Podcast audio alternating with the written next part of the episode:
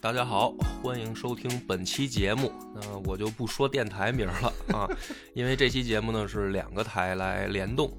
哎，大家好，我是野人。这个等于两期呃不，这一期节目两个台同时放的，啊哎野史下酒和前帘胡同。对对对，哎，很荣幸啊，就一直想跟博哥这儿呃，对我来野史下酒来聊一聊。是一直想合作，但是就是我呢，因为财经方面的知识实在是太差啊， 我历史确实也不灵，所以我们这个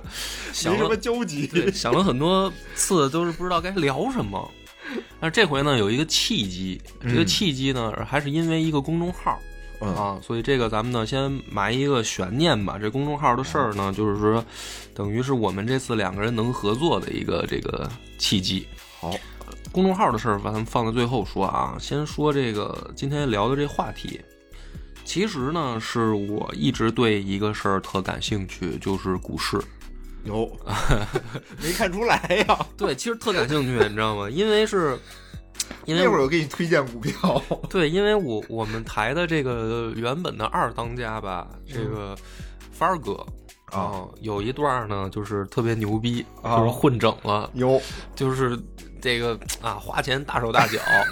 然后那个各种神神秘消费，就是、啊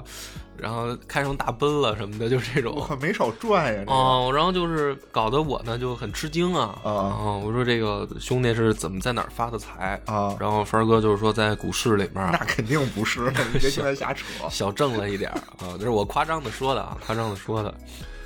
我我又比较谨慎，哎，这啊是对的。因为我小时候我就听这个呃老妈，嗯，包括我爸就说说他们炒股，然后哦，对，有一对儿嘛，有一段儿股股市特别热， 对对对，巨巨热无比，就是好像全民都有消息。对啊，那会儿最早还是有那个，就是那个叫什么东西，应该就是像呼机似的那种。对一个什么炒股炒股通的专门的一台电脑，对小电脑，对对哦对对吧，对，就是他专门弄那个股票的特东西，贵那玩意儿啊还挺贵。然后我爸我妈那会儿就弄，然后后来呢，他们两个就惺惺退 场，就我爸是输的更惨啊，我爸输了得了特别多钱，然后我妈那呢够早的那会儿，那巨得九九十年代，对，九十年代巨早，所以而我还跟我爸去过中沪室，啊中护室啊，对他当时已经到中护护室了，因为他一开始呢去开工厂在深圳，哦然后他就去深圳，然后后来把工厂卖了就炒股票，哎然呀，后我亏的巨惨。哎呀，但是我当时都不太理解，就是说这个玩意儿是怎么挣怎么亏，啊反正就知道有这么个东西啊啊，然后买涨买跌的，啊嗯，但是从小的时候呢，就留下了一个特别不好的印象。就这玩意儿坑人，坑人， 对。然后，然后电视里有一段也有电视剧，什么大时代吧， 大时代，什么都是技术性调整，不要啊慌。对，然后然后最后都跳楼了，反正就就是股市是什么呢？就是就是一个能把人弄跳楼的东西。反正小时候给我留这么一个印象，是很啊危险，然后这么多年呢，这个长大吧，就是也零星的去听到周围的人可能会聊起这个话题，嗯，这个事儿就一直很多年就过去了嘛。然后直到帆儿哥这个头几年跟我说股票这个事儿，后来我不就请教你嘛，啊，然后不是被你跟这个院长打击了吗？ 因为我觉得也确实也是，我不是这块料。但是呢，我觉得现在也有一个契机嘛，就是这个北交所嗯，挂牌了哈，这对个说明国家是对这个事儿上有一些想 法儿。啊，至于他是什么想法呢，我不敢瞎说，不专业。别看我爸妈不玩了，嗯但是这么多年股股坛的传说一直直有，一直有，对，嗯，股市上从来没少过人，高手的传说一直都在都在。然后对对像对像这种帆儿哥这种突然 突然冒一下头的这种也有，所以我就很好奇嗯啊，我很好奇，聊一下这个事儿呢，我就当个这个科普啊。就是听到这儿的，您觉得说确实自己已经是 在这个江湖上已经有了自己的一套，怎么说呢？这个投资秘诀秘技的啊，那就别听我们这个，就是可能还比较初级，是给我这样的人讲的。就是野哥今天准备的方向是这么一个方向没说这方向。啊，不是后边咱慢慢绕嘛。哦 但是他总得有个由头，对吧？他从哪儿开始讲？对对对就是说咱其实嗯我先我再插一句吧，就是说这东西吧，就比较玄学，嗯也分，因为中国确实是这个股市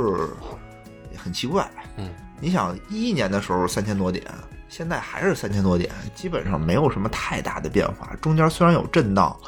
但没什么太大的变化。我呢，个人呢，这个选股啊，什么择时啊，都不是很擅长。说实话，我这我 知道，这钱粮的这个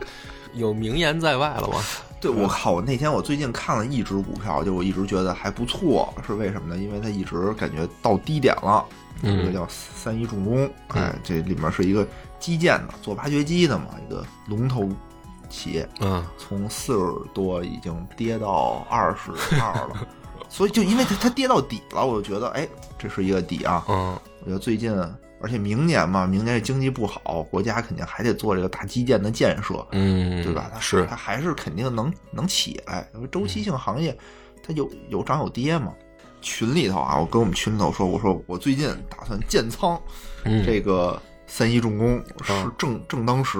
嗯说完当天啊，就是最后那个也就一分钟，就闭市前一分钟的时候，嗯，就那根线歘一下就跌了百分之一，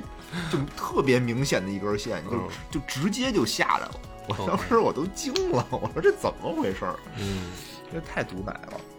你说的这个玄学吧，其实我读历史的时候，有的时候也有这个感觉。嗯你别看历史是都是后人，咱们已经看这个发生的事儿，但是我读的时候呢，有的时候，因为我不知道后面发生了什么，，对，对吧？就是说，虽然它已经发生过，但是比如说让我读三国，嗯我第一次读三国的时候，我比如说读的赤壁也好，读的官渡也好，我因为我也不知道后面发生什么，对，对吧？然后你读的多了呢，比如说你到下一回再读这种事儿的时候，你就会说，嗯，心里面可能想，比如说按照规律，可能应该怎么怎么样，但是发现呢，每一次跟你想象的都不太一样。但是呢，等到这个历史时期发生完了，嗯，你会发现从大规律上讲，它还是一样的，对，就是跟它有一定的，它有一定的概率。对，就是你看，他就三国一开始就跟你讲说，天下大势分久必合，合久必分哎，这不就是一大规律吗？对，你说咱中国，就是封建时代啊，就是近代史以前，它就是这大规律啊，分久必合，合久必分，嗯，对吧？嗯？嗯但是呢，你从小的这个时间段去看，你就说，哎，比如说你看着这几个打来打去的，你比如说我看到这个后面西晋灭亡了，然后进入胡乱华了，那我第一次看的时候说，嗯，他们几个打一打然后了，然后然后统一，嗯然后你就说看着看着，你以为这人是主角，然后没没过多多多多久他死了。对吧？然后又出来一个人，然后苻坚又出来了，对吧？一开始可能匈奴汉国起来，然后嗝屁了，然后这个苻坚又起来了，苻坚又嗝屁了，哦然，后北魏又起来了，又又这不就统一了吗？这北方统一南方，然后发现北魏又他妈又完了，又分裂了，哎，你就觉得说怎么又不一样呢？这挺玄学的，就跟我看股票那个感觉一样。对其实对对就这事儿挺有意思的。那我们今天因为两个台嘛，不能光讲经济，也讲从历史上找一个由头，对，就是这个呃九十年代的这个亚洲金融风暴嗯，啊，它其实对我对于我们现在来说也算个历史事件了。应该算对，已经过去二十多年了是。啊，所以这个野哥比较了解，给我们讲讲，就是说这一，嗯因为当时呢还正好有一个契机，就是香港要回归嘛，对，正好是在那坑节儿上。就在那个坎节上，九七年香港回归，当时这个就是大家都印象特深刻嘛，唱歌嘛什么的，回归那些有关歌曲，因为我当时还是学校里也得唱对对，啊，然后这个香看港电视，看电视的那个回归的时候，我特激动。哦对啊，对啊，就是这个，大家都是当成一个当年的记忆嘛，然后发生这个金融风暴。嗯当时太小，听不懂，但是就知道，就后来就是依稀记得有一个这金融大鳄巨鳄，巨鳄啊，叫索罗斯，对对啊，对说以一人之力是吧，横扫东亚金融，整个东亚，整个东东亚的这个金融，让这一个这个人就等于挑翻了天了，然后对各国的货币被聚集对，啊，就觉得我操，这是什么情况？就觉得难以想象啊就跟当时鸠摩智一样啊！对对吧对，说这个来一个外国人，然后就挑遍中原武林什么的，就这种感觉。反正挺神奇，今儿野哥给咱好好讲讲，从这儿开始讲，然后慢慢讲这故事，慢慢就等于股市也好，或者金融的一些基础知识，可能我们就哎，就听个大概吧。听个 大概，听个行大概行。其实这个也挺有意思的，我也想聊聊。但是呢，之前那个钱粮胡同里呢，特早的时候啊，聊过两期关于这个东西。但是吧，那会儿也是一是刚做电台，二是就是讲的就是很一般。嗯我个人感觉啊，挺精彩的故事没有讲的特别好。哦，我就感觉像什么一样呢？就像那个小时候咱们玩游戏机，对吧？嗯，有限就是受限于当时的那种硬件条件，是，像素不是很高。咱们对今天啊，就来一个高清重制版，没。错，嗯，太棒了，嗯，哎，就是整合一下什么新的，我最近这最近学的一些新的观点，对，嗯因对为吧这咱们么聊这么多年过去了，你肯定自己也有一些这个一些变新化嘛。对对对，嗯一些嗯新的东西肯定结合着听吧。我觉得故事还是大概那个故事。嗯刚才说到的呢， 就是说正好这个时间点嗯，是在我们这个香港回归的时候，对，也确实是这样的。因为它的有一个关键性事件是说，泰国宣布我放弃了固定汇率。嗯，这一天是什么时候呢？正好是我们这个香港回归的第二天，嗯也就是一九九七年的七月二号。这是一个非常标志性的时点。嗯这个放弃固定汇率是什么意思啊？首先，我们要讲什么叫固定汇率。固定汇率就是我们现在国际上有两种汇率制度，固定汇率或浮动汇率。浮动汇率呢，就是说我完全由市场来决定，我今天这个涨了，我就是随就是因为它是本国货币和美元的一个兑换的一个比值嘛，嗯那如果市场上对你们国家的货币需求量大，那你的这个货币就升值了，没错。就像比如说反之咱就贬值。咱小时候吧，还有过这个一美元等于八块九块人民币的时候。对我我小时候，因为我我大学那会儿还这样呢。对，然后呢，现在呢，咱人民币就特值钱，就六六点多。六点多，就是一美元只能换六人民币了，就说明咱们国家货币升值了。嗯，对对。然后呢，之前还有一种叫固定汇率，意思就是说我国家说一个我说一个数， 嗯现在直播带货我说一个数，就这么多嗯，啊、然后泰铢当时和美元的。比例是一比二十五，就一美元比二十五泰铢，嗯这样的好处是什么呢？是更好的能够吸引外资，嗯，因为对于外资来说，你这个汇率是有国家在后面背书的，是，对吧？所以就是说，我泰铢就是美元，美元就是泰铢，我中间又没有像又没有汇率管制，它又是一个很自由的经济体，那我可以放心的把美元兑换成泰铢到你们国家进行投资，嗯，没错，对？吧？嗯所以这种汇率的政策已经坚持了十年了。嗯但是就是因为在这个索罗斯的这个狂轰乱炸之下啊，泰国耗尽了自己所有的外汇储备。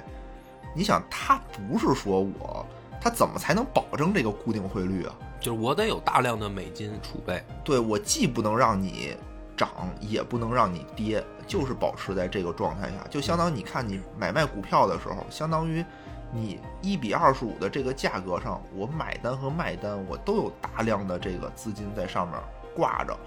就没错就可以对冲到你对冲掉这个市场上的这个波动，嗯，对吧？但是我现在 泰国政府不行了，我就没有钱了。嗯，那这个时候你的这个泰铢在整个国际市场上，相当于就是说，那 OK 啊，那就只有一个方向，就是贬值，你嗯，没有升值的空间，相当于对，对吧？那你就是会一泻千里，就越来越不值钱，没就错，大量的就叫溃不成军嘛，嗯溃不成军就就大量的这个抛单就会越来越多，然后导致了这个整个泰国的经济就崩溃了。嗯刚开始我们说的是这十点啊，那我们就得一点儿一点儿说。首先，索罗斯干了什么，哎，对吧？索罗斯为什么要选择泰国？嗯泰国又发生了什么事儿？就跟什么苍蝇不叮无缝的蛋，对，他为什么就找泰国？为什么不找别人啊？嗯对吧？为什么不找我们中国呢？嗯，或者说他最先下手的为什么是泰国？肯定是有什么原因在。没错，没错，这个事儿啊可就长了，这个是之前我们那节目里就没提到过的。嗯这就要从二战结束时期开始了。你想，东南亚金融危机，它不仅就是说这个泰国它只是一个第一仗，嗯，也是比较著名的一仗，但是整个东亚和东南亚地区的所有国家，索罗斯基本上就全都扫荡了一遍。嗯他为什么就扫荡东南亚？他不打别人吗？其实他之前也打过别人，嗯他也做空过美元，他也做空过英镑，他全都在里面获过利。嗯相当于他看到哪个国家的经济出现了问题，或者有可乘之机，他就会下手。嗯这块儿呢就很有意思。泰国为什么就是要从泰国的最基础的经济开始讲？嗯、简短一点儿，嗯，简短一点儿，因为这个我觉得就能讲一期了，嗯嗯，就是是这么说吧，因为二战之后吧，美国当时二战之后，整个世界上啊分成两大阵营，没错儿，对吧？美国和苏联。嗯那所有人呢都想划定自己的这个势力范围，嗯那整个东南亚这块的势力范围就划到了美国的这个势力范围内。嗯为什么呢？就是靠海嘛，对吧？美国的海军非常的强大，苏联它没海军，嗯，它想控制它没有。后来也有，后来也有，就是能力上还是差点儿，嗯对就不行，肯定是不行。它的东南亚或者东亚的它的前哨站，它第一号小弟是谁啊？是日本。嗯对吧？所以其实二战之后，美国是玩命的扶持日本，就把大量的这种技术啊、先进的技术，就是给了日本，嗯就是因为他想在东亚这块儿他立足入，嗯，有他要想对他要他要有这么一个小弟帮着他干，那这块儿呢，他就必须得要把这个小弟扶持起来，他壮了才行。嗯所以日本的经济就是飞速发展，到了八十年代的时候，日本的经济就是已经能和美国抗衡了。反正挺有一阵儿挺狂的，他们，对，然后就是又出汽车，造汽车，就让美国的汽车没得可造，对吧？然后出半导体，又出什么的，就是基本上就是那会儿的日本，就是现在的中国嗯和美国分庭抗礼。嗯后来美国就不干了嘛，但是日本跟中国还是不一样，就是它的政治虽然它经济很强，但它的政治一直不是独立的。是，啊、嗯就美国就说行行，你不是牛逼吗？咱们拉过来一块儿聊聊， 就签了一个东西，叫做广场协议，这是著名算历史事件了，历史已经事件。对，之前的时候是因为美国的经济已经非常差了，就特别特别的差了，东西滞销，嗯通货又膨胀，就完全不知道怎么办了。说那好，把几个小弟啊兄弟们都叫过来，说我现在美元不行，不能这么干，我美元要贬值，嗯你们的这些汇率太低了，日本你给我升值，直接升值了都有一倍，嗯从二百四吧，二百四比一升值到了一百二比一。嗯那这对日本的经济是一个巨大的打击，因为当时日本也是它国家很小，啊它嗯也是以出口为主，对，出口为主，什么最重要？价格最重要，没错儿，对吧？那我的汇率如果一下升了一倍，相当于我出口东西的价格就涨了一倍。对，那我在国际市场上的这个怎么说呢？就是这个竞争力肯定就小了。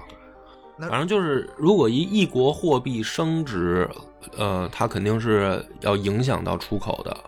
对这是大的大的一个经济规律是这样。对，但问题是，如果你贬值的特别厉害的话，嗯那就有可能涉及到你的核心资产就被贱卖了，对，对吧？咱们举一例子，比如说，假设啊，人民币现在对美元，我我现在变成了升值了，假设我人民币升值变成了一比一，嗯一人民币变一美元。那你现在出口美国的这些东西，那你可都是和美元是一个价了，嗯对吧？你原来比如说国际上一个手机，你比如卖四千人民币，嗯那你升值以后，你就是变卖四千美元了。嗯，那你跟苹果比，你比苹果贵多了，没错儿，那谁还买你小米呢？嗯是吧？这是不行的。那如果说我们贬值，我们为了出口贬值行不行呢？假设我们现在一美元兑一万人民币，太夸张了，假设啊，假设，嗯因为假设就只有夸张的这种，嗯我们才能看才出能问看出问题，看出对问对题对。嗯那比如现在这一套房五嗯百万，对吧？假设五百万一套，嗯那我要按这种汇率来说，那我就五百美元我就能买一套房。没错儿，那你这不就是核心资产，相当于你是贱卖了吗？所以对你一定是要有一个呃比较适中的这么这么一个汇率嗯才可以。当时日本呢，就是属于一下就不行了，嗯就经济受到了重创。这个经济受到重创的时候，怎么办啊？就一般国家就会有一种招儿，就是撒钱，嗯对吧？调低调低利率，刺激经济，嗯我就是尽可能的去增加这个贷款，增加货币供应，来刺激我的国民的经济。这个里面也简单说一下啊，就是 如果把利率调低的话呢，大家本能的就不想把钱去银行储蓄，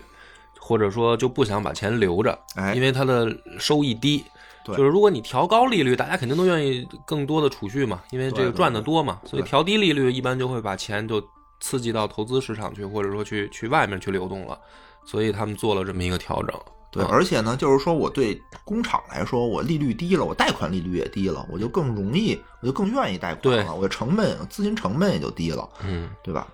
所以这个时候呢，日本就几乎就是零利率，嗯几乎就是零利率。嗯但这样导致了一个什么情况呢？就是它首先是一个非常大的一个经济体，虽然它现在受到了重创，但是由于它的这种比较激进的这种货币政策，嗯，导致导致它的经济还是能维持一个比较大的一种增长。是然后它呢很低的这种货币的利率。再看泰国，嗯泰国是一个新兴的一个发展中国家，嗯日本的这个经济啊，也是一步一步的从最开始去承接一些比较低端的一种手工也业是制造。出卖劳动力嘛，出卖劳动相力，但是随着它的产业升级，它也是开始向造汽车、当于，嗯，造高端的这种高科技产品进行转转型，型，嗯，对吧？然后才会碰到美国和美国产生这种冲突。冲突，那它的这些低端的制造业去哪儿了呢？再往东南亚甩，对，就是再往东呢，原来它也是做裤衩、背心、袜子出家、那对个也就先从出轻家工的轻工业嘛，肯定都是这对，那样，现在这些东西我不做了，我开始做 PS 了，嗯，对吧？我做芯片了，我做相机了，那这些东西归谁呢？就归更低端的东南亚这块儿。嗯这个也就是为什么我们国家现在要开始进行这种什么供给侧改革，前年一直提嘛，一些嗯是产能产业升级。其实也很久了，很久了就是这个劳动密集型的这个产业向这个科技去转型，也起码提了得有十年了，这是必须的，对因为你想，你随着你的生产水平提高，嗯你人你人的这种怎么说呢？你的人的这种劳动力的报酬也会增长，你的生活水平会增长，那你的造裤衩、背心、袜子、轻工业这些就满足不了你的这种增长的需求了嘛，嗯，对吧？那你必须是转型往上游，再再往高科技那儿转，你才能去挣更多的钱。嗯，日本呢，就相当于是我跨过这条坎儿嗯。为什么他能那么轻松跨过这条坎儿？是因为当时美国不懂， 嗯，所以 就是嗯培养了一个。美国也在第一次经历这些事儿，对他经历了以后，就我国为什么现在就这么 困难这么重重了嘛？对，就是嗯因为他已经明白了，日本跨过去就跨过去了，嗯，他好歹他还能控制。你中国你跨过去了，他控制不住，嗯就会更麻烦。所以现在冲突会更会更更紧张一点。是，现在我把这些轻工业全甩给东南亚了。那东南亚之前就是种地嘛，现在我好歹也是第一次产业升级嗯，它的经济也飞速发展。是，它飞速发展以后呢，它又就是西承接了西方的这些，呃，不能叫先进，西方这些思想，什么金融市场打开，什么要跟国际市场对接等等等等，所以吸引了大量的外资。它的这种，它的这种这种经济的进步啊，一方面是产业升级带来的，一方面就是外外部的投资带来的。嗯一个新兴的呃发展中国家的市场的 GDP 的增长是非常大的。嗯你看我们那会儿就百分之十什么的，对吧？百分之十几十几的涨，嗯，但伴随着 GDP 的上涨，我们的利率其实也是跟着 GDP 有关的，也是上涨的。就那会儿，你想我们国家的利率也差不多得大几个吧，嗯，八个九个的一年的这个这个存款利率也是有，他们那儿也是，就他们那儿的存款利率非常的高，嗯，因为经济经济向好，整个资金价格就是贵的。这个时候，整个东亚就出现了有一个问题，你听出来了吗？东整个东亚嘛，对一个问题，出现了一个问题，哦，我还真没太听出来，你给解解解答一下。你想，日本我的利率是零利率，嗯泰国的利率可能是百分之十的利率，就是哦他们中间产生了非常大的这个利率的差。对啊，所以我如果是一个国际炒家的话，哦，对对对，我明白了，嗯，那我要干的什么事儿呢？我要从日本借出钱来，嗯去在泰国兑换成当地的泰铢存起来。嗯，那我每一天晚上这些钱，其实我是白得的，对对吧？对，所以而且他们还都跟美元挂钩，对，嗯所以这个里面有很大的这种寻租空间，嗯，很大的这种利差的空间。但是呢，随着这个 日本的经济萧条啊，嗯对吧？因为日本后来进行这种什么休克疗法，那嗯什么东西，就是一下加息就把利息加上来了，嗯，然后整个日本的经济就等于叫什么什么消失的二十年，就一下就嗯嗯崩溃了嘛。听说过，嗯就一下崩溃了嘛。一直到今天，日本经济都是属于一个不怎么往前涨的一个状态。嗯这个时候，日本发现问题了，发现我这个银行啊太脆弱了。嗯我这个叫做银行有一个非常核心的指标，叫做风险准备金，就是说我这个钱，我和贷款，我比如我每贷出去一百块钱，嗯我都得计提多少钱在我这个银行里头存着，我得有相当的核心资产，嗯去匹配我能贷出去多少钱嗯哦。核心资本充足率就是它，它这个叫做核心资本充足率，我必须得满足一定条件，嗯要不然我这个银行就相当于是我的风险就会很大。嗯当时日本的这种核心资本充足率只有百分之零点八，嗯但其实目前来说，我银行的这个充足率一般得在百分之百分之八左右。好像也不是很高的样子，啊，听对，因为银行本来就是就是放杠杆啊去盈利的嘛。对他本来也要靠这个贷贷款去进行最大的对收益，对对对对，嗯应该把来这百分之调五十，对，调太高他没没法挣钱了，它就是百分之八，嗯这个叫做核心资本充足率的这个东西。然后呢，那怎么办呀？我现在我的资本是在这儿了，我不可能扩表，嗯对吧？假设我的核心资本是我的房，我这儿就这一通房，嗯我这是变不大的。那我怎么才能变大呢？那我只能缩我的贷款的那张表，我我不可以扩表，我可以缩表。嗯那我只能去砍我的贷款。它的贷款分两部分，国内一部分，国外一部分。嗯国外很大一部分就被国际炒家拿去去泰国赚赚赚利息去了。啊，那是他砍谁呢？他肯定是砍国外这一部分呀、啊嗯因为国内有大量的这种民生啊、这种建设呀、国家建设这种贷款，他砍不掉。房贷你说给人砍了吗？不合适，对吧？嗯那你需要追的其实就是境外的这些套利的这些贷款。嗯所以这个时候就大量的这种日本的银行的需求就是说，OK，你把泰铢给我还回来，嗯这是一方面的原因，导致这个泰铢就有大量的这种抛单，嗯因为原来它存在那个银行里头，现在它要取出来换成日元嘛，相当于就抛了嘛，嗯对吧？然后还有一方面就是当时泰国本身的经济其实是有虚高的成分的，那肯定，因为有大量的资金马上砸进来的时候，水涨船高嘛，对，啊，对，就跟我们其实跟我们当时改革开放的时候那个时候的情景是很像的。还不太一样。咱们的改革开放毕竟是从计划经济慢慢过渡到市场经济的，嗯嗯所以步子迈的没有那那么么大对，对嗯就是跟它还不太一样。其对实，它是就是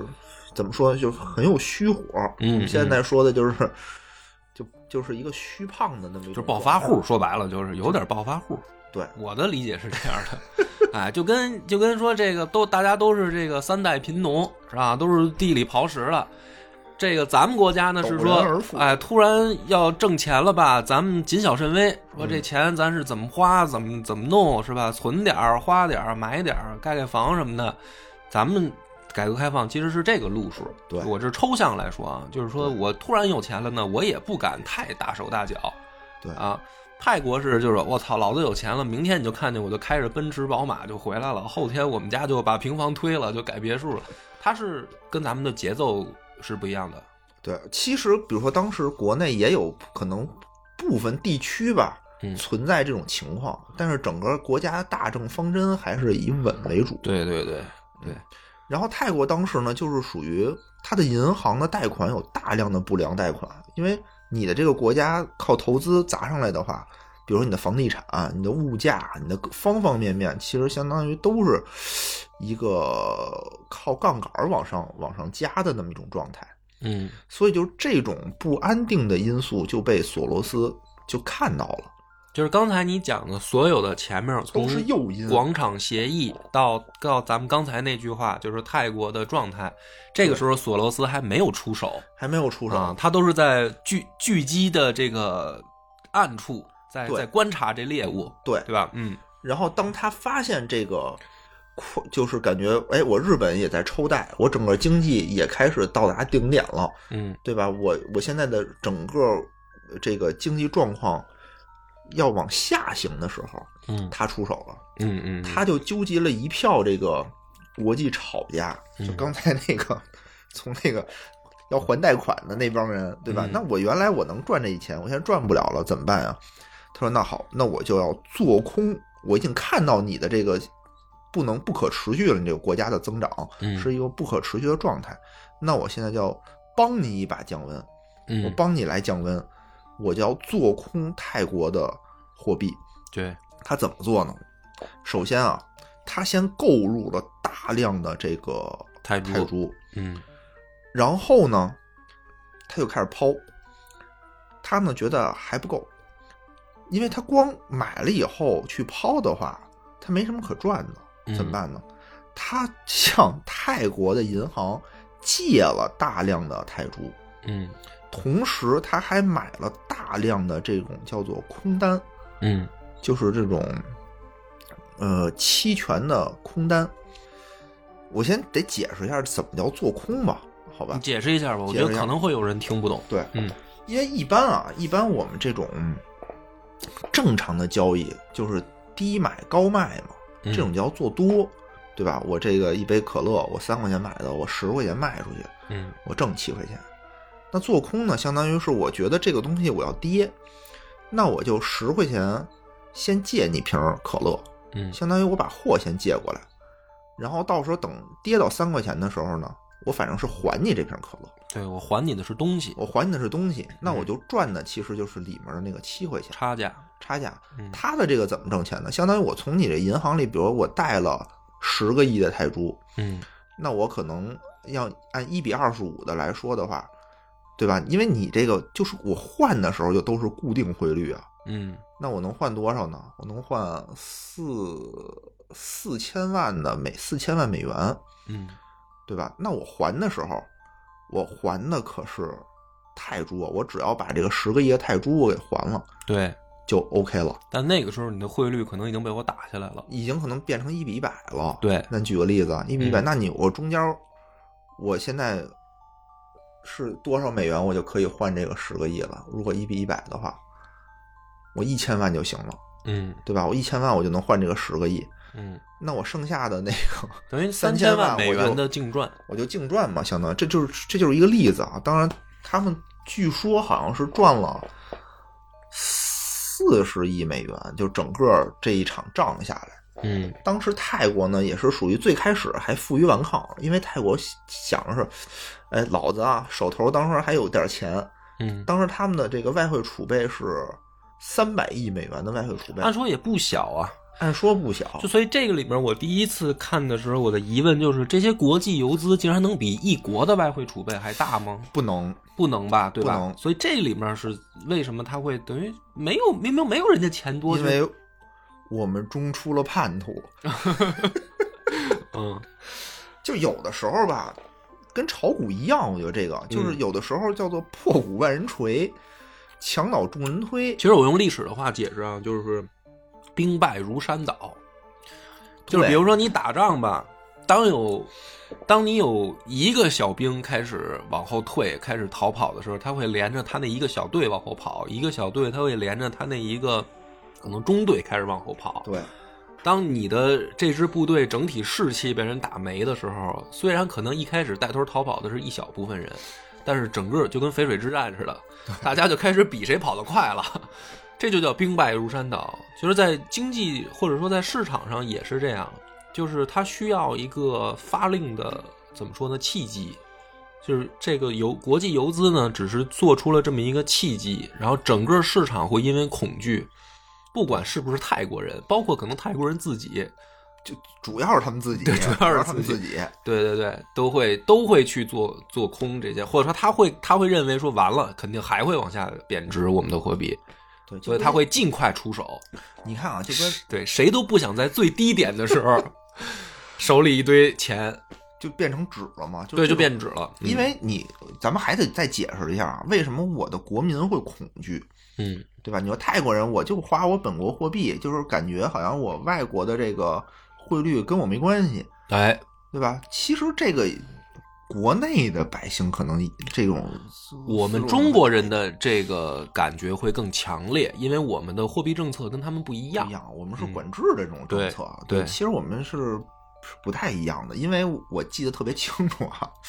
我小时候我们家也是做一些外贸生意，嗯当时银行的比率是八比一。嗯但是黑市的比率就是十比一，嗯就是你国家当时啊不是一个很客观的一个事儿。嗯但现在呢，基本上就没有黑市了，因为现在基本上是和国际市场还是接轨的了。嗯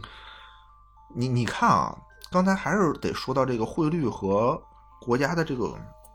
这个物价的一个关系。比如说，还举刚才我们那个很极端的那个例子，假设人民币对美元变成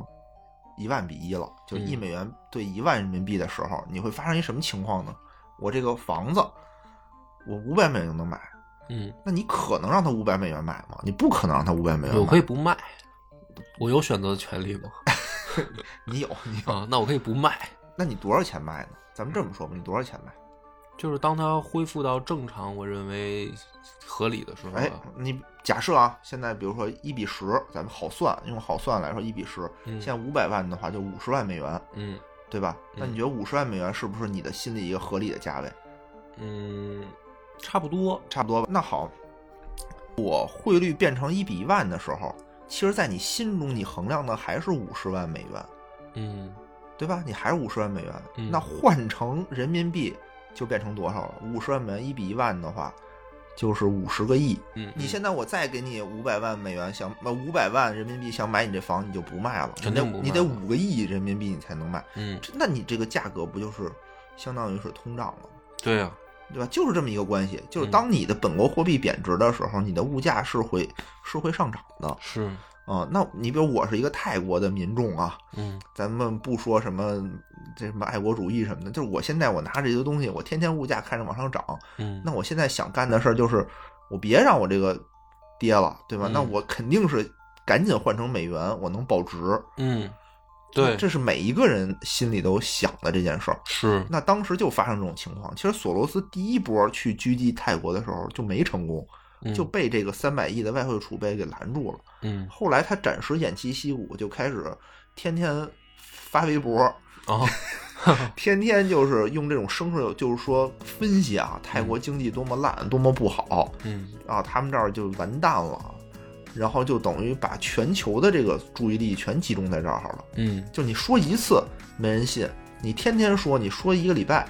那就会有人就信，竟然信的有人人会信越了来越多。嗯就跟你说，那淝水之战上就往后跑的人就越来越多了。嗯，有的时候大家根本就不关心这个东西。对你他妈赢不赢跟我没关系，跟我没先关系我先把命保住，对呀、这是嗯我自己的命啊，对吧？对对啊，嗯，有谁关心拜登到底是不是真拉裤子？没人关没心。人关心。对你爱拉不拉，跟我有个蛋关系。对，那就是但是美国经济跟我，美跟国对如果我投了他们的股市或者这个，或者我做了储外汇储备的话，可能就有关系那会儿了。就是风声鹤唳，所以对他第二次进攻的时候就非常的简单了，嗯就基本上就是属于一蹴而就的那种感觉，嗯就一下这个泰国的整整体的这个货币就就崩盘了，相当于，是，然后带动了当地的房地产，带动了当地的金融股市，就全都一泻千里。嗯然后呢，相当于这个索罗斯就首战告捷啊，嗯，然后就开始横扫整个东南亚，嗯，因为泰国只是一个前哨站。对，整个什么当时说的什么东南亚四小龙，什么四小虎，嗯，全是靠着就是一路一路子过来的，大家都差不多。都差不多。什从么二战印以尼后，嗯，对吧？那你说印尼跟它有什么区别？马来西亚跟它有什么区别呢？没区别。都是就是劳动密集型的这个怎么说呢？接接接盘的，接盘的，接盘的，嗯所以绕了一圈儿，扫完一圈儿啊，什么当时韩国也被打的不行了。日本其实也也受损失了，嗯就虽然当时日本是老大，嗯，对吧？但是也也没扛住没错。但是当咱们讲到这儿的时候，还都是局限在货币上，货币对吧？上，就还没到股市上，啊还没到还没细讲，因为这里面等于还是套中套。对。然后嗯最逗的是，现在等于是整个东亚地区都被他扫荡一遍嘛，就他现在越混越壮，嗯，对吧？就有点那种带头大哥那种，他不是索罗斯了，他已经是索伦索伦了， 嗯啊，索伦了， 对，已经索伦，已经天灾军团一样，所向披靡。嗯后来他就把这个眼光啊看了看了一眼这个东亚的最后一个国家，就是中国，对，对吧？他的意思就是说，哎，我知道你们这儿不好惹，但是呢，你看大哥，我现在也混壮了，嗯对吧？我这拼凑我最后的一块版图，嗯，来的时候呢，就是得完成成就完嘛。成成就，啊，先到台湾，嗯台湾就是直接就是说，你你也别打我，我嗯我直接就是货币我自己贬值， 主要是太怂了。对，就是我主动贬值。嗯其实台湾当时的经济还是不错的，嗯，我主动贬值，哎，我主动贬值百分之十，我现在那个拿出我的诚意，您的头衔儿，您的那个头衔儿我给您，您不用动手，这就过去了。然后看到了这个香港，嗯香港其实也是属于旷日持久。他最开始来的时候吧，香港因为他在打泰国的时候，泰国其实是有反应的。嗯比如说我，因为他的钱很多钱是从泰国的银行借出来的，嗯就是我我们自己提供了对付我们自己的这种弹药，嗯这种其实是政府是不愿意看到的。就是你有什么招数，香港的这个政府已经了然于心了。对，因为之前已经发生过几次了，对我们还能完全没防备是不可能的了。对，那香港就说说你来吧，嗯我接着，怎么办呢？你不就是借钱做空我吗？嗯我上来我就提高利率，嗯上来我就加息，嗯对吧？泰国为什么失败？是因为它加息加的不够狠，嗯我就加特别狠，我一步到位，嗯啪叽就把利率加上去了。嗯但是没想到，利息加上去了，就会带来另外的一个问题。我觉得这块就是经济非常有意思的地方。嗯就是它是跟一个跷跷板的两头一样，就是摁下葫芦就起了瓢。嗯你这个国的经济，我们经常炒股的人知道，加息对我们股市有多大的影响，是。对吧？你们因为资金就会从股市流回到，就就是怎么说呢，就流出这个股市市场了。对，因为你的这个银行的存款，它算是一个稳定的投资，对，风险更低。风险更低。如果你把这块的收益提上来的话，嗯那你股市对整个资金的吸引力就会变小，对所以大家会从股市里把资金抽出来，放在银行里，嗯那你的股市势必就会跌。嗯这块儿香港政府没有看到，嗯但是这块儿索罗斯看到了。嗯他特别牛的是，香港政府以为啊，同样的招数对圣斗士不能用两次，嗯但其实索罗斯并没有用两次，索罗斯提前在香港的股市已经埋伏下了，对，就等着你加息做空你的指数。做空你的这个对，做空你的这个恒生指数。嗯所以其实整个香港和索罗斯之间战争跨越了得有小一年的时间，嗯一共打了四次。每一次呢，比如说这个索罗斯打一会儿啊，蹭你点血，觉得嘶没打过，嗯就去周围的国家扫荡一圈儿，嗯再升升级，farm 一下，升升级，混壮了。嗯再回来再干你，一共打了四次，最后的一次的时候就到了九八年了那会儿，嗯因为你看叫亚洲金融危机，它有有的叫九七年金融危机，有的叫九八年金融危机，其实它是横跨这两年的，嗯最后这一时。这这个时候呢，就被我们拍成了一个电视剧，叫《大时代》。嗯，那个时期那个电视剧就拍的非常的精彩，就是最后是在七千，就是恒生指数其实最高点是达到了一万三千点，那个时候开始做做空，嗯但是在一万三千点到八千点之间就来回拉锯，嗯有的时候又打到了八千点，有的时候又被拉回到了一万两千点。对，就是这种来回的拉拉锯战的时候，最后是在这个七千多点的时候，双方就是陈兵百万，就在这儿，我们就是今天，我一定一边是我一定要把这个守住，我一个是我一定要给它攻下来，我一定要做空你。嗯所以两边当年的成交量啊，据说就是打印机的那个纸都不够用了，嗯，就是那个交易量就就就特别对，地当多交易量越大的时候，说明问题也越大，因为两边的意见不一不一定不一样了嘛。两边对发生了极大的分歧，所以当时呢，其实就是也是说，那香港本本土人他肯定就是我看着这个跌下来了，嗯，我就没有必要说趟这趟浑水，肯定大家也就都能抛就抛嘛，相当于。对，本地人已经受不了了，这个过山车在这儿股市上坐着，所对以对对，其实是等于士气低迷的一个状态。是一低迷。但嗯是当时呢，有一个非常提振气势的事情，嗯就是大陆啊，嗯当时说我们会不遗余力的去支持香港人民。嗯其实，据说据后来的报道说，我们当时并没有动用什么资金，嗯但是说给了一个给了一个态度，嗯就说你不用撤，有大陆这边的强大的资金嗯去支持你，嗯因为当时大陆和香港加起来的外汇储备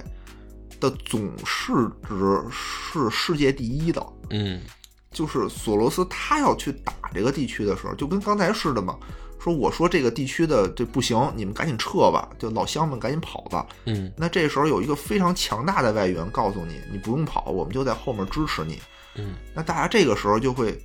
啊，对吧？就得想想了，那我们这个国家的经济，那还可以啊，对吧？那我们不行，那我们还有大哥呢。对，就是提振士气的话，这个军心就稳住了。对，所以嗯其实它的那个所谓的国际游资本身并不是可能能超过一国经济体的它，超就包括连泰国，它其实也超不过那。超真正能聚集成功，是因为真的把人家等于士士气打没了。对呃但，就这个时候，就是我们很多后来说的所谓的说啊，我们用我们的外汇储备去给他做这个背书也好，去做他的支援，我觉得这个不是最重要的，不是说别的国家就就是大家可能一听到这儿会觉得啊，别的国家那么这么惨吗？连连钱都没有吗？不是这意思，确实钱不多，啊 对，确实也钱也不因多为有的国家确实不行，但是也不是说别的国家就看不到这一点，只有对我们国家能看到，不是这意思，而是说我们提振了这个士气。对，啊，就是而且我们有实力去提振这个士气。对，你说现在索罗斯怎么不说做空大陆的这什么呀？对呃就各个方面的关系都有。这确实是一段非常跌宕起伏的故事。嗯嗯，也可能我们看到的也是不全面的，也许也许有什么其他的那个内内在原因在吧，嗯因为当时，因为当时香港也是叫做联席汇率制，其实也就是这个固定汇率嘛。它为了要保它的这个固定汇率，嗯，嗯，为了要保它的这个自由港的这种地位，那后那来他确哦当实时是那他保是住了是双双战场作战吗？就是既在货币市场去做空，也双在战场也在股市做空，对双其实战它是两个战场都在打，都在打，嗯，就都没有占，就是索股罗市也斯没来占嗯哦说都没有占到便宜，都没占到便啊，宜，相当于他是铩羽而归嘛。嗯，但你说他赔了多少？好像据说啊也没赔多少也，没赔多少，反对正，就他没赚。就是你像他在其他地方全是大赚，对在这块儿就没没赢。就相当于我们的这个视角来看，我们没输就是赢，对因为就跟因为整个东亚的经济被他扫了。对，那这个事儿呢，其实是当年的股市也好，或者说整个金融市场的一个大事儿。然后这么多年过去了，比如野哥帮我们讲讲说，为什么除了这个港交所和上交所，咱们现在还要再弄一个北交所呢？嗯，这个其实也是放在整个大的环境底下说吧。嗯，其实咱们也不光有上交所嘛，咱们还有深交啊所，然后还有深交所，还有创业，业板，还有科创板，嗯嗯对吧？等于其实我们对投资来说，不同的板块儿，你的投呃，你对整个上市企业的要求是不一样的，嗯你对投资人的资质也是不一样的，嗯对吧？你比如科创板、啊你你要会更多的钱，嗯对吧？然后你的这个企业的资质会放松一点。嗯然后我们现在新推出的这个叫做北交所呢，它其实是承载了很多，呃，这个新三板的一个功能。嗯新三板呢，就是说我不具备上主板的这个条件，但是呢，我这个企业又发展起来了，又有一些融资的需求。嗯那就是相当于说我将来我可能发展呢会变成一个大企业，比如说什么字节跳动，嗯对吧？比如说拼多多，都是这几年崛起的那种企业，但他们在成长的过程当中，就一定有很小的时候，还是很很弱的时候，需要融资的时候。嗯，那当时呢，等于他们都是靠这个什么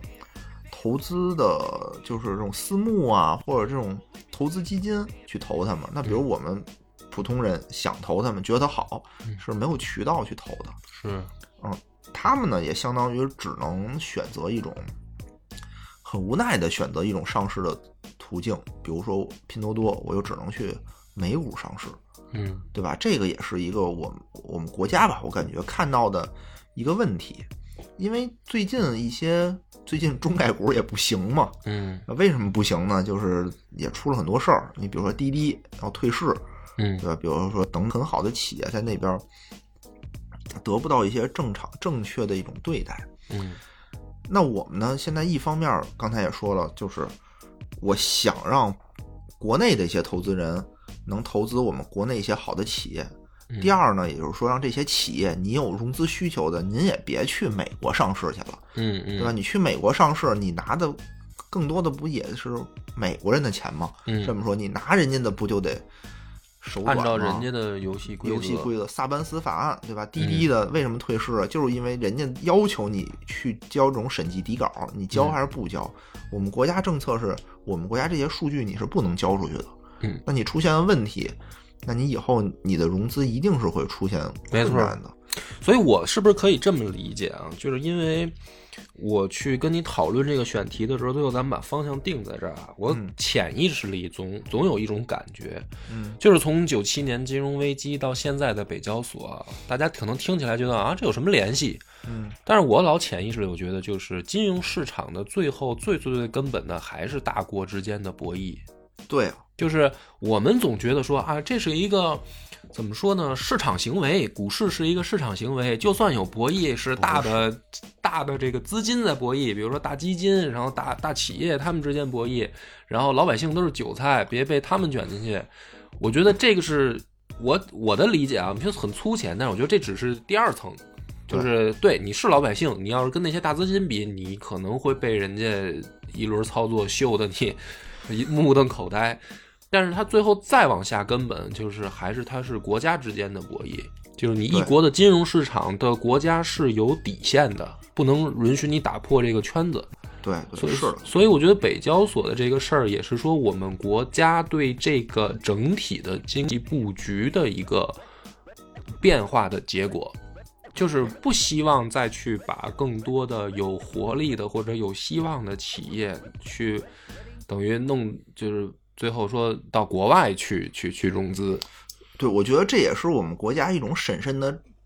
审慎的态度吧，你嗯想最开始我们成立这种上交所、深交所的时候，嗯那一定也是说我是本着对我这种中小投资者的一种负责任，嗯嗯，所以我把这种上市的企业的条件定的非常的高，对对吧？你必须有三年的盈利，对，就用这些数据证明，哎，你是一个可以持续盈利的一个好企这业，样老百姓的钱投在这儿风险相对低一相对些，低一些。嗯结果后来就发现呢，哎，大家玩法变了，嗯，有一种东西叫做互联网，互联网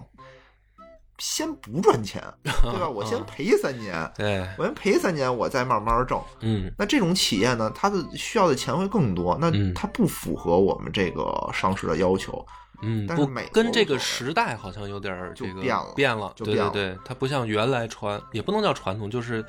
可能早个二十年的时候，咱没有这种东西还。我对觉得就是对说对互联网免费的这种经济还没有的时候，他们不需要金融市场去这么配合，去对去用这种方式配合它，我觉得啊，对对对，是是这样的。所以现在大家明白过来，这东西哦，这东西得这么玩儿。嗯那原来呢，所以得这么玩儿的时候，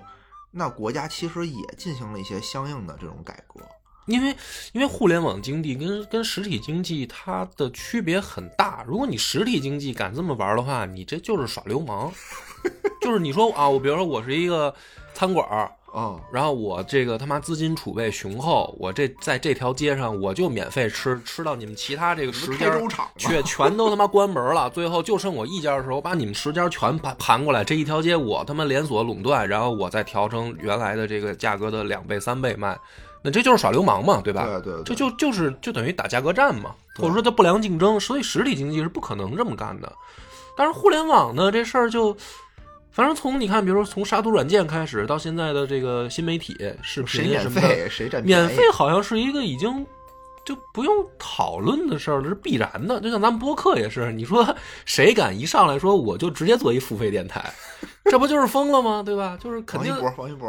哦，嗯嗯，你看，不是，那他叫降维打击， 他是他他跟咱们根本就不是一个一个 一个成长起赛道成长起来的，他哦那他对敢对这么对干，对我开就玩笑，开玩笑啊。对我，但是我的意思就是说，这个真的是时代变了，现在想让大家付现付费的话，你得做那个用户教育，且做那个心理按摩 呢。不是他就是等于。反正我的理解啊，就是它它要有一个转化的比率，而且而且还得根据你不同的垂类，就是你对对做对什么内容的啊。基础是我们肯定都得先从免费做节目做起，对对对对对，就是这是这个时代就就是这样的。对嗯，所以一方面是个人的这个选择，另一方面也是说它背后有它的规律。这个规律你说小了就是一个电台，嗯你要说大了它就是一个经济规律，你再往下大了说它可能是一个时代规律。对，对，所以我就最后扣个题，就是为什么我今天跟野哥聊到这个话题呢？是因为一个公众号，这个契机是这样的，我有一个朋友，他在一个公司等于做这个自媒体，呃，不是新媒体运营，嗯然后他主要弄的就是微信公众号，哦然后他这个公司呢，就是一个专门讲财经的这么一个公司，嗯，叫什么呢？就是原来的财经杂志啊的这个、哦这个等于微信公众号下边一个板块。哦然后这个朋友呢，他就他身上呢就背着任务嘛，啊，嗯因为你干这个就得有要求嘛，对对对，所以他那个任务是说要求他涨粉啊什么的，这些都有这个考核要求。嗯但是他就很苦恼，他找到我就说说就很难做呀，是特别特别难。就现在的微信公众号涨个粉儿是哇塞，比这个比咱播客还难， 反正我感 觉啊，比咱播客还难，这不夸张，反正的确是嗯，对。因为太多了嘛，对吧？公众号比播客还对，多它就是竞争也激烈，而且它这个这整个这个平台在衰退，啊，这不是新媒体吗？微信公众号这个这个这个战场其实整体在衰退。哦，就你现在要有一个新在，就说白了，你要在微信公众号上获得一个新的粉丝或者新的订阅，它背后的那个价格嗯会远远高于其他赛道，嗯嗯嗯，是明不白是这样？嗯，就比如说，比如说咱俩的电台吧，这嗯个现在是靠自然增长，就是咱也不做广告，咱也不做推广，嗯咱们就自己录节目上传，然后靠这个听众有喜欢的就帮忙转发一下啊，然后要么就是可能，呃，平台自自己来的这个听众刷到这么一个电台，听了一期觉得感兴趣就订阅了。嗯嗯嗯，但是如果比如说咱俩想快速扩张，是比如说你准备了十万块钱，我准备了十万块钱，嗯然后呢，咱俩就在播客这儿，比如说咱们就投流量，比如说我可以给平台花钱，我说我砸钱，我比如说喜马拉雅也有这个嘛，对就像抖加嘛，对这抖加一说大家都理解了，就是我花钱我去砸流量，我我等于转化粉丝嘛。嗯微信的那个客单的价格远远高于其他赛道，哦 甚至我去问了老袁，就是这个朋友出这个事儿想想办法的时候，我就去直接去问老袁，我说这个有没有办法说直接看看，比如说花点钱解决呢？我直接嗯告诉他，老袁说有啊，就财经垂类的这个，呃，基本上不会低于二十块钱一个。嚯啊，然后差不多，老袁说他他估计啊，他说现在的价格应该是五十块钱一个粉丝。妈呀，对啊，那你就想啊，说比如这公司啊，给我给这个朋友，比如说定一个，比如说三万粉丝的这个目标，嗯你你听着不夸张吧？一个公众号三万粉丝嗯是不一夸张个公司的公众号嘛，对对吧？对不夸张不吧夸张？那你想按照老袁那个五十块钱一个的话，三万粉丝那就是一百五十万啊。好家伙，这都不是说那会儿，就是说一个小孩儿说我拿自己的工资，然后出来我买一点粉儿刷刷粉儿的那个，因为它会掉了，哦你还不能买僵尸粉儿。你得买真粉儿吧，对吧？然后你你你拿工资买，然好后家伙，因为有一段我我记这么得多钱，我还给你打工，我记得从三年前开始，这种哦现象已经出现了，就是有一些干这个工作的小孩儿，嗯，他因为也有可能身上有任务啊，老板有需求，哦那干脆比如说我拿出我工资的一部分，我就买买数据，哦，这个就不是什么行业秘密，是，大家都知道。你现在这个连买你都买不起，真是你说买他不一个月挣多少，对吧？所以他就给他愁一的个够月呛买十个粉儿，啊，没有屁用啊，最后还是不达标嘛，所以他就特别愁嘛，他就来，哦他就来就是找我帮忙，就是拜托嘛。嗯，他想，其实其实也就是知道我们现在做电台的话，那个可以帮个忙嘛。哦，那这个事儿呢，我就因为我先看了看那个公众号，嗯，所以这期呢，大家可以当个广告来理解啊。但是我们俩都没拿钱，嗯就是我跟野哥都没拿钱，是，就是他这个号就叫巨浪视线啊哦，，巨浪就是那个巨大的巨，浪花的浪，嗯，视就是视频的视，线就是就视线对吧？就是哦我们知道的那个视对线，，就是视线哦，嗯。然后那个号里面呢，基本上都是跟财经相关的，就是比较专业的知识和大咖的分享，就是一些经济学家或者教育学家的嗯，分我享。看了，还还确实嗯是都是专家，对，都是专家。而且说的还都挺接地气的，我感觉，对，所以这个号呢，我看完了以后呢，我就想说，他其实做的吧挺好的，嗯，但是呢，有一个情况，尤其是在新媒体时代嘛，咱们做播客的可能感受会更深，就是曲高和寡，嗯，就是你越做这个知识性更强的，然后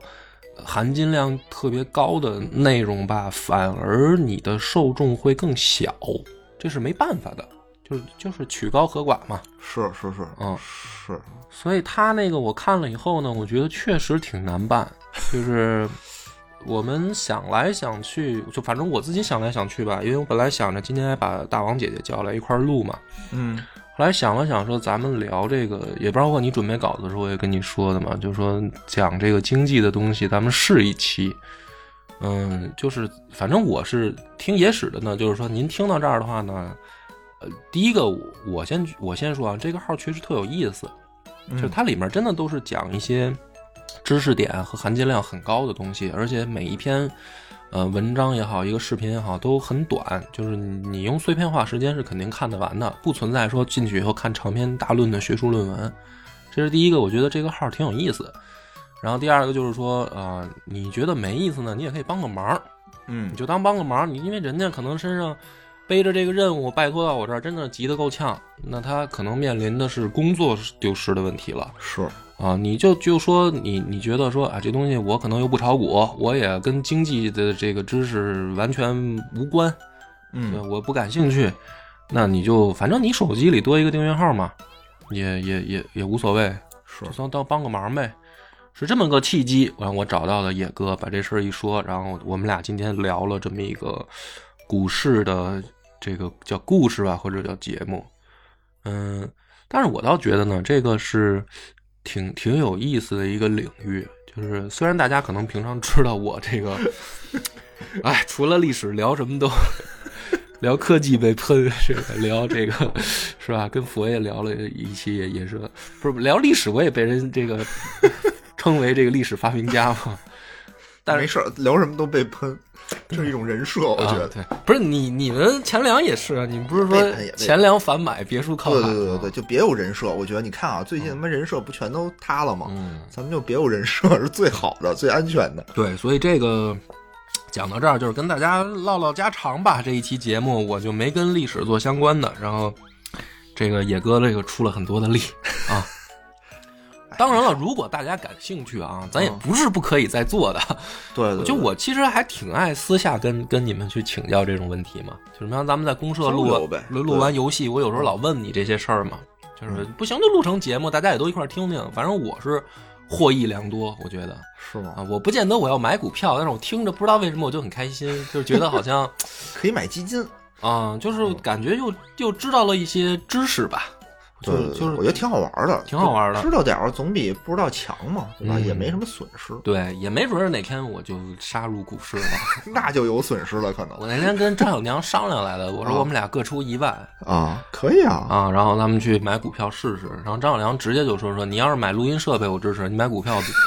我不管。 哎，我是发不了财了，我感觉我的我都三十多了，我的投资小组还是建立不起来。嗯，感谢大家的收听，本次节目到此结束，拜拜。拜拜。